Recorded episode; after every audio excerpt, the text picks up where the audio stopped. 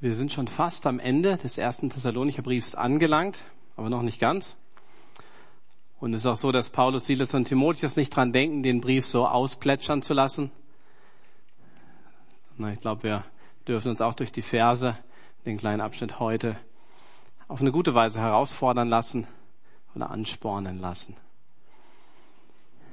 Wenn ihr eure Bibeln dabei habt, könnt ihr die Verse mit mir lesen, die wir uns heute anschauen werden, speziell im ersten Thessalonicher Brief in Kapitel 5, die Verse 19 bis 22. Und ich lese aus der neuen Genfer, ist ein bisschen ausführlicher als in mancher wörtlichen Übersetzung. Legt dem Wirken des Heiligen Geistes nichts in den Weg. Geht nicht geringschätzig über prophetische Aussagen hinweg, sondern prüft alles. Was gut ist, das nehmt an. Was aber böse ist, darauf lasst euch nicht ein, in welcher Gestalt auch immer es an euch herantritt. Lieber himmlischer Vater, wir danken dir, dass wir damit rechnen dürfen, dass du heute Morgen durch deinen Geist auch zu uns sprechen möchtest und wirst. Ich danke dir, dass du dein Wort sendest, damit es etwas vollbringt, dass es nicht leer zurückkommt. Und das bitten wir dich auch für, für den Text und die Auseinandersetzung mit, mit deiner Wahrheit, mit deinen Gedanken, deinen guten Gedanken für uns. Amen. Ja, legt dem Wirken des Heiligen Geistes nichts in den Weg. Wörtlich heißt es da, den Geist löscht nicht aus. In Vers 19. Das Wirken des Heiligen Geistes wird hier mit einem Feuer verglichen. Ja, wenn der Heilige Geist wirkt, dann ist es wie ein Feuer, von dem eine Kraft ausgeht, das eine Ausstrahlung hat. Ja, es ist eine Dynamik ähm, von Leidenschaft, von Freude, aber auch von Reinigung, vergleichbar mit einem Schmelzofen, wo eben die Unreinheiten verbrennen, damit das reine Metall zum Vorschein kommt. Und deshalb ist dieses Feuer als Bild ein sehr, sehr passender Vergleich und übrigens auch ein Symbol, das Gott selber eingeführt hat, sichtbar zum Beispiel an jenem Pfingstfest, als die Nachfolger Jesu mit dem Heiligen Geist erfüllt wurden und als äußeres Zeichen Feuerflammen über ihren Köpfen zu sehen waren. Wenn also das Wirken des Heiligen Geistes mit einem Feuer vergleichbar ist, dann stellt sich zumindest mir die Frage, was kann ich denn tun, damit dieses Feuer in mir wirklich hell brennt und Gottes Gutes bewirkt. Nun bei der Feuerwehr, da ist es ja unser Auftrag, Feuer zu löschen. Und deshalb ist es auch gut zu wissen, was ein Feuer braucht, ähm, damit es brennt, weil man dann auch weiß, ähm, wo ich ansetzen kann, wenn ich es löschen will. Und mal eine kleine, kleine Rückschau zu, eurer, zu eurem Chemieunterricht oder ja, doch Chemieunterricht. Welche drei Dinge braucht ein Feuer, damit es brennt? Könnt ihr jetzt einfach mal reinrufen. Sauerstoff, Brennstoff und Hitze. Super. Jawohl.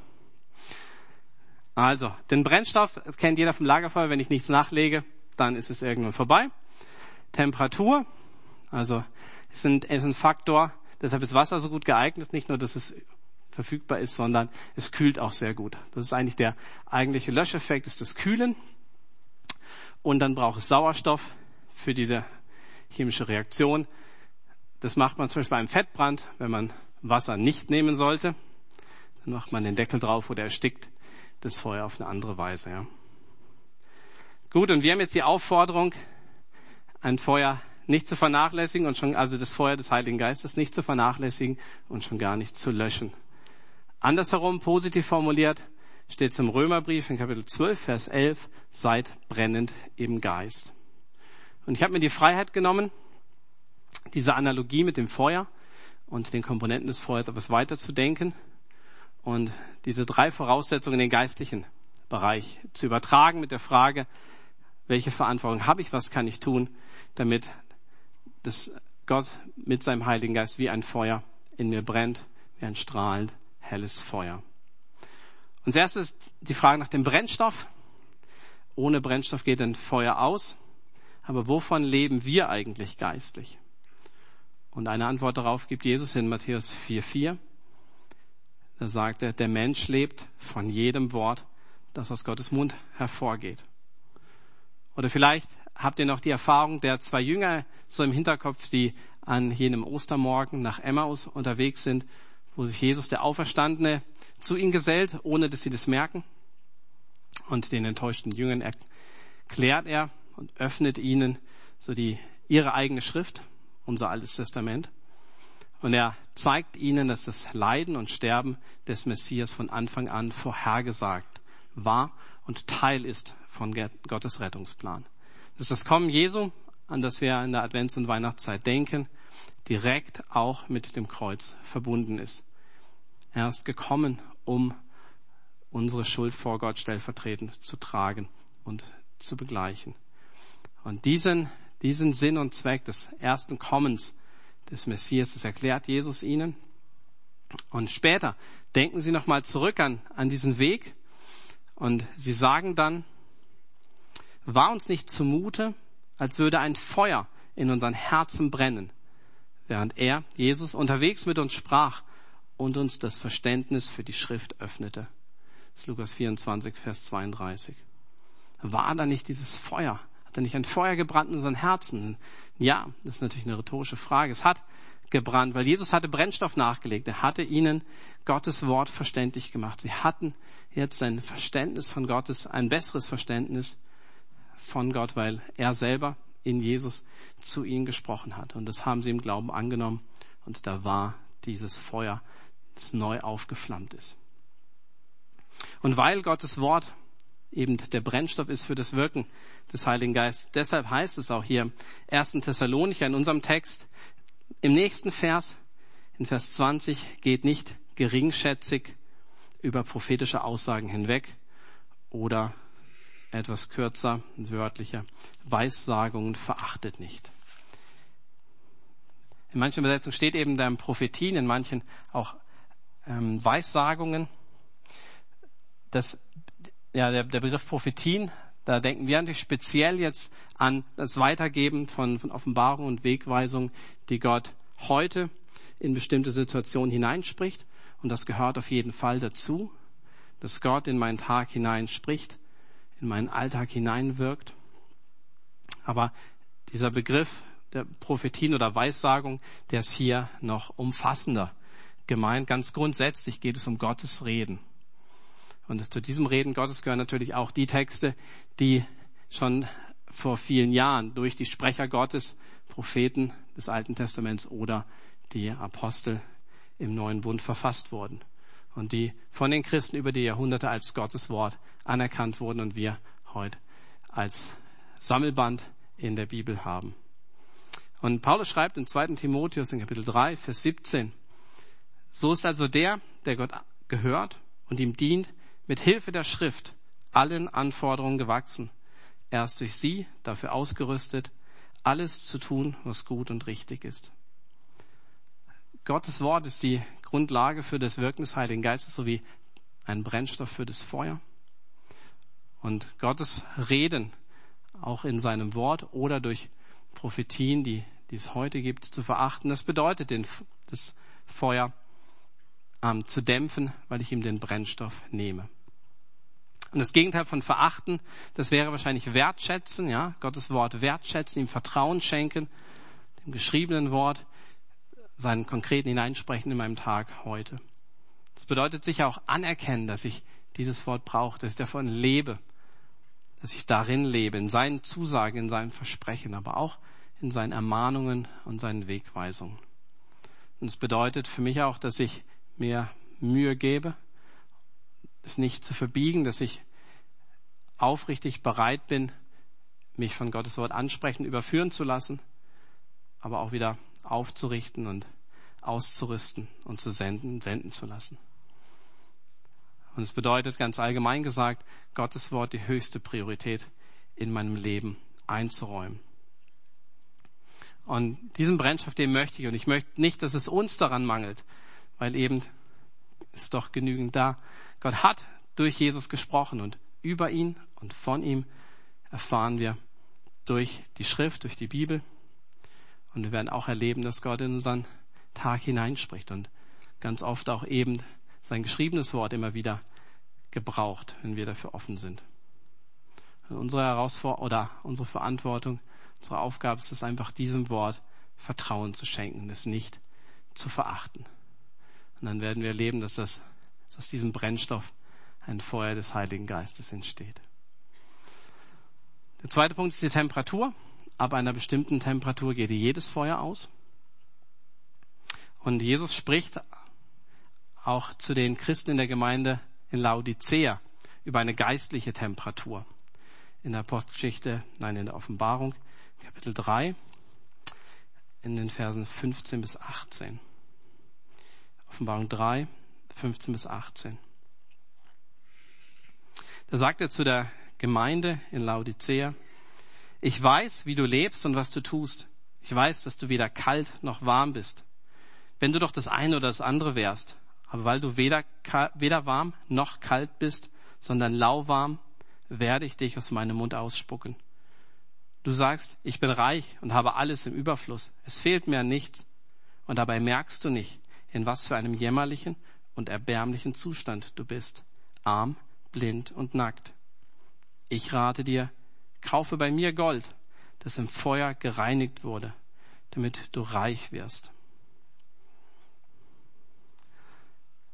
Das ist Jesus, der zu der Gemeinde in Laodicea spricht. Und es passt ganz gut zu dem,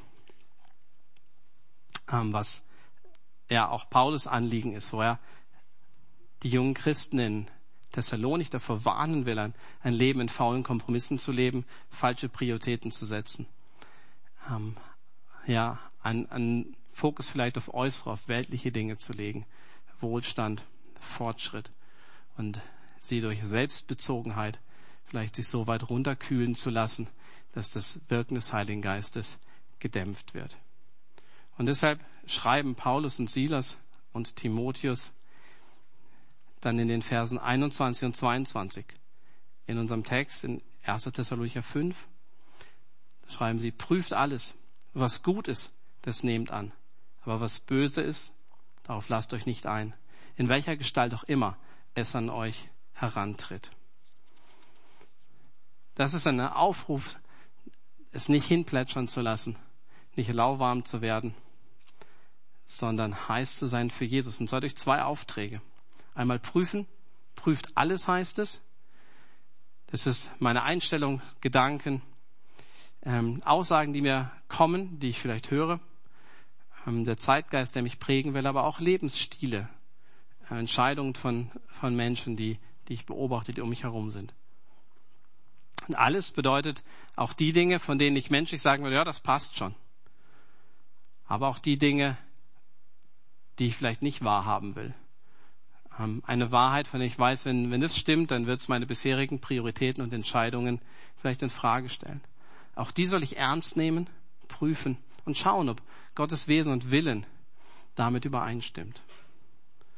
Übrigens ist auch so, dass das, was ihr von hier vorne hört, nicht gemeint als friss oder stirb. Klar, hat jeder, der hier vorne auch was sagt, eine, eine Überzeugung. Ähm, wir haben eine Überzeugung, was bedeutet, Jesus nachzufolgen. Wir haben ein Anliegen dafür, euch zu gewinnen, ähm, für ein Leben, das Jesus hingegeben ist.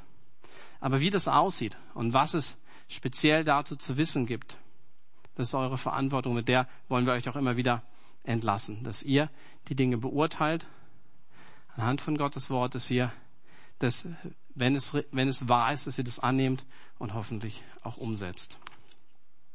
Ja, dieses Prüfen, das geht nur, wenn ich auch einen Maßstab eben habe. Und da kommt Gottes Wort ins Spiel als der verlässliche und gemeinsame Maßstab, der uns gegeben ist. Konkret kann ich das machen, indem ich mich frage, ist diese Aussage, diese Einschätzung, diese Priorität, ähm, dieser Lebensstil, gibt es da Stellen in der Bibel, die das unterstützen? Und gibt es auch Verse, die das vielleicht in Frage stellen? Manchmal finde ich vielleicht auch für beides etwas. Und dann ist es manchmal auch ein Ringen. Und ich glaube, es ist eine gute Übung, aber sehr mühsam, das zu machen. Wirklich so ähm, treu und ehrlich mit Gottes Wort umzugehen. Es geht auch nicht mit allen Fragen gleichzeitig, aber Gott wird uns auch ja, leiten, in welchen, welchen Fragen wir uns widmen sollen, welche die zentralen Fragen, so die Knackpunkte für unser Leben, für unseren Weg jetzt und heute sind. Aber es, es kostet auch was. Es ist viel leichter mitzuschwimmen, ähm, statt kritisch nachzudenken. Und das zweite, der zweite Auftrag hier ist das Festhalten. Das Festhalten am Guten. Ich glaube, wir wissen das alle. Zu wissen, was gut und richtig ist, ist das eine. Aber auch dementsprechend zu handeln, ist nochmal etwas ganz anderes. Vielleicht ist es eine Beziehung, die mich nicht auf Gottes Weg hält, sondern eher von abbringt. Vielleicht sind es ist mein Hobby, ähm, Gewohnheiten, die sich eingeschliffen haben. Und da brauche ich Kraft und Motivation, das Schlechte loszulassen und am Guten festzuhalten, statt andersrum. Und es ist ja ein Jammer, dass wir als Christen oft für das bekannt sind, wo wir, wogegen wir sind. Aber hier ist der, der klare Auftrag, das Gute festzuhalten, eine Position einzunehmen, Werte und Überzeugungen hochzuhalten und sie festzuhalten. Und das, das Verb, das hier im griechischen Original verwendet wird für festhalten, das ist ein ganz starkes Wort. Also fast gewalttätig, ja. Ähm, das drückt Mühe, Einsatz und Kraft aus. Und es ist die Frage, ob ich dazu wirklich bereit bin. Aber wenn nicht, dann werden halt Leidenschaft und Radikalität zum Guten, also für Jesus, die werden unter die Räder kommen. Dann werde ich geistlich abkühlen und das Feuer des Heiligen Geistes wird ausgehen. Aber wenn ja, dann wird dieses Feuer, das Gottes Geist in mir ist, dann wird es brennen. Und Jesus sagt es auch der Gemeinde in Laodicea, wie ich es Ihnen vorgelesen habe. Kauft bei mir Gold, das im Feuer gereinigt wurde, damit du reich bist.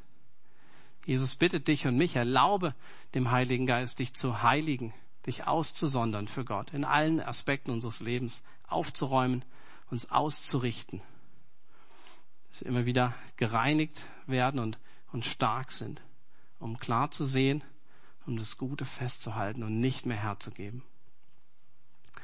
Ich möchte unbedingt auf Temperatur sein, sozusagen, für das Wirken des Heiligen Geistes. Ich möchte heiß sein und nicht lauwarm.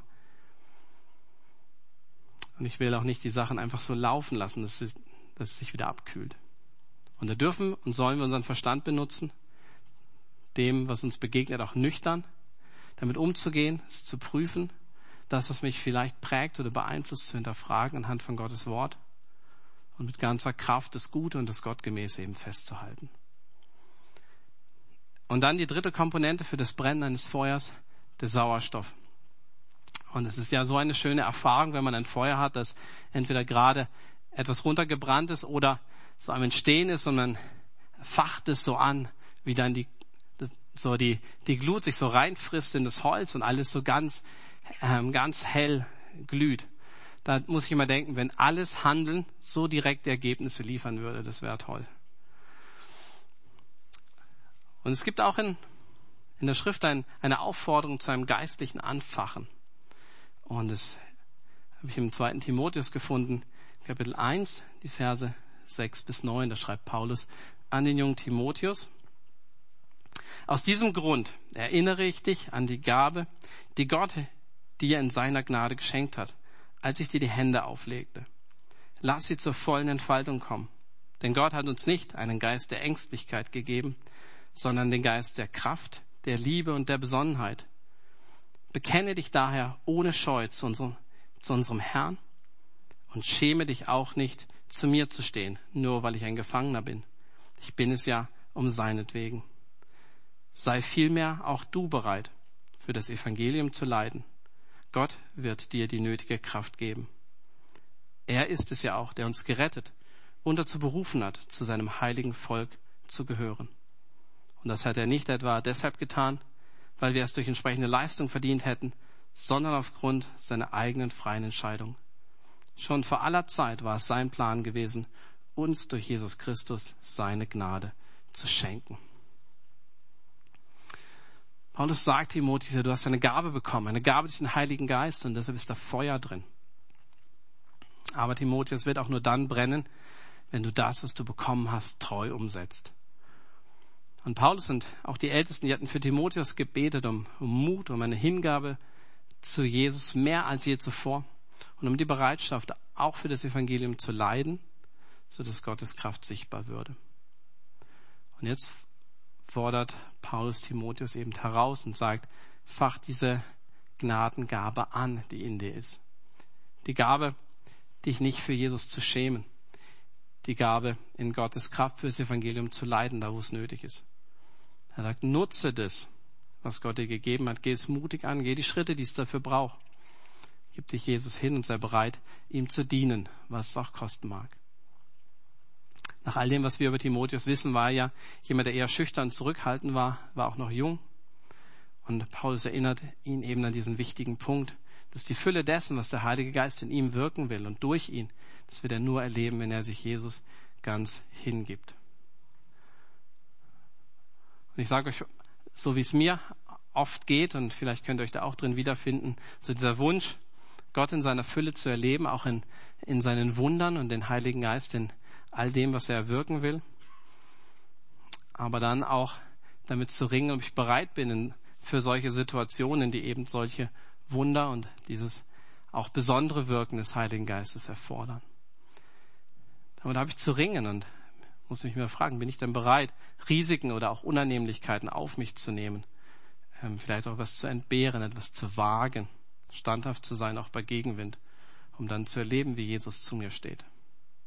Vielleicht bist du gerade in so einer Situation, wo es eben nicht so leicht ist. Und da will ich dir zusprechen, dass Jesus, wenn du nach seinem Willen das tust und im Vertrauen auf ihn, dass er zu dir stehen wird. Und das wirft auch nochmal ein ganz anderes Licht auf diese schwierigen Situationen als, als eine Chance, Gott auf diese Weise tiefer zu erleben und das Wirken des Heiligen Geistes in und durch uns. In Römer 11 Römer 12, Vers 11, nochmal dieser Vers, seid brennend im Geist. Dann heißt es weiter, dient dem Herrn. Es scheint, dass diese Hingabe im Dienst an Jesus und das Brennen des Heiligen Geistes eben auch miteinander verbunden ist. Und das wünsche ich mir für mein Leben, das wünsche ich mir für uns alle, dass das wahr wird. Dass wir Jesus, dem Herrn, dienen mit dem, was wir sind und was wir haben. Nicht mehr, aber auch nicht weniger. Ja, das heißt, mit der Verfassung, in der ich gerade bin, an dem Punkt, meines Lebens, wo ich jetzt gerade stehe. Auch ohne mich innerlich immer an der Frage aufzuhängen, was hätte sein können, wenn dies oder jenes geschehen wäre oder ich etwas anders gemacht hätte. Das ist so hätte, hätte, Fahrradkette, ja. Es geht darum, wo ich jetzt stehe, an diesem Punkt. An diesem Punkt darf ich weitergehen. Im Vertrauen und in der Kraft Gottes. Und durch dieses, durch diese Hingabe werde ich und wirst du das Feuer des Heiligen Geistes neu und stärker anfachen und es wird richtig gut sein. Ich möchte es nochmal so zusammenfassen. Unsere Verantwortung, unsere Möglichkeiten, das zu fördern, dass der Heilige Geist in uns wirkt und strahlt wie ein heißes, loderndes Feuer. Der drei, drei Komponenten und die drei Gedanken dazu. Also Brennstoff habe ich, wenn ich Gottes Reden von Herzen vertraue auf Temperatur zu sein für den Heiligen Geist. Das bedeutet, meinem Verstand alles zu prüfen, was mir begegnet, was mich prägen und beeinflussen will und mit ganzer Kraft das Gute, das Gottgemäße festzuhalten. Und das Dritte, ich fache das Feuer an, indem ich mit voller Hingabe für Jesus lebe. Und ich möchte euch kurz zeigen, wie, wie grundsätzlich dieser, dieser Auftrag und auch dieser Text eigentlich ist. Ist nicht so, ähm, für Fortgeschrittene oder für die Spätis, sondern wirklich gehört zu den Basics. Ich habe jetzt vier Schlüsselbegriffe mal ähm, rot notiert. Das sehen wir auf der zweiten Folie. Herz, Verstand, Kraft und Hingabe. Und vielleicht kommt euch da schon ein Vers in den Sinn, der auch diese vier Worte miteinander vereint. Das ist das größte Gebot aus Lukas 10, Vers 27, wo Jesus sagt, du sollst dem Herrn Du sollst den Herrn, deinen Gott, lieben, mit ganzem Herzen, mit ganzer Hingabe, mit all deiner Kraft und deinem ganzen Verstand. Das ist das, das größte Gebot. Es wird dann noch ergänzt, den Nächsten zu lieben wie dich selbst. Aber ich fand es faszinierend zu sehen und so zu erkennen, dass das Feuer des Heiligen Geistes in uns anzufachen und brennen zu lassen, ist eigentlich Jesus zu lieben. Und andersrum, Jesus zu lieben bedeutet eben mit diesem, mit unserem Herzverstand, mit unserer Kraft und auch mit unserem der ganzen Hingabe bedeutet gleichzeitig das Feuer des Heiligen Geistes anzufachen. Und damit, ja, mit diesem Ausblick und auch mit dieser, dieser Schlichtheit, ja, ähm, Man muss da auch nicht zu kompliziert machen. Mit der möchte ich euch gern entlassen und euch auch noch dran erinnern, dass Gott zu lieben, daher kommt, dass er uns zuerst geliebt hat. Ich glaube, da, das ist der noch tiefere Punkt, an den wir auch immer wieder zurückkommen dürfen. Und da lade ich die Band ein, dass wir noch ein Lied gemeinsam singen. Danke für diesen Auftrag, ähm, dein Reden ernst zu nehmen, es, es wertzuschätzen. Und Herr, ich bete, dass du uns da die, die Kraft und die Freude gibst, dass wir uns mit Dingen, die uns begegnen, auf eine gute Weise auseinandersetzen, ja, dass wir, weil wir dein Wort in uns tragen, das verinnerlichen, auch in der Lage sind zu prüfen. Und er schenkt uns den Willen, wirklich am Guten festzuhalten. Und ich bitte dich auch um diesen Wunsch, diese Sehnsucht, dass unser Leben für dich zählt, uns mit diesem Wunsch dir hinzugeben aus Liebe und darin wirklich dein, ja, deinem Gebot nachzukommen, um dich zu lieben, mit allem, was wir sind. Mit unserer ganzen Kraft, mit unserem Herzen, mit unserem Verstand und mit ganzer Hingabe. Ja, und das wollen wir.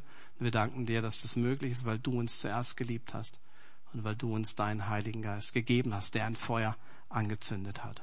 Ich bete, dass es hell brennt und ich bete auch für die, die vielleicht hier sind, wo dieses Feuer nicht brennt, noch nicht brennt. Herr, ich bete, dass du ein Feuer anzündest, dass du es neu anzündest. Und auch für deine Zusage, dass du den glimmenden Docht nicht auslöscht, sondern dass, dass du möchtest, dass wieder ein neues Feuer brennt. Und da bitte ich dich, dass dein Geist es bewirkt und du uns mit hineinnimmst in dieses Wirken. Amen.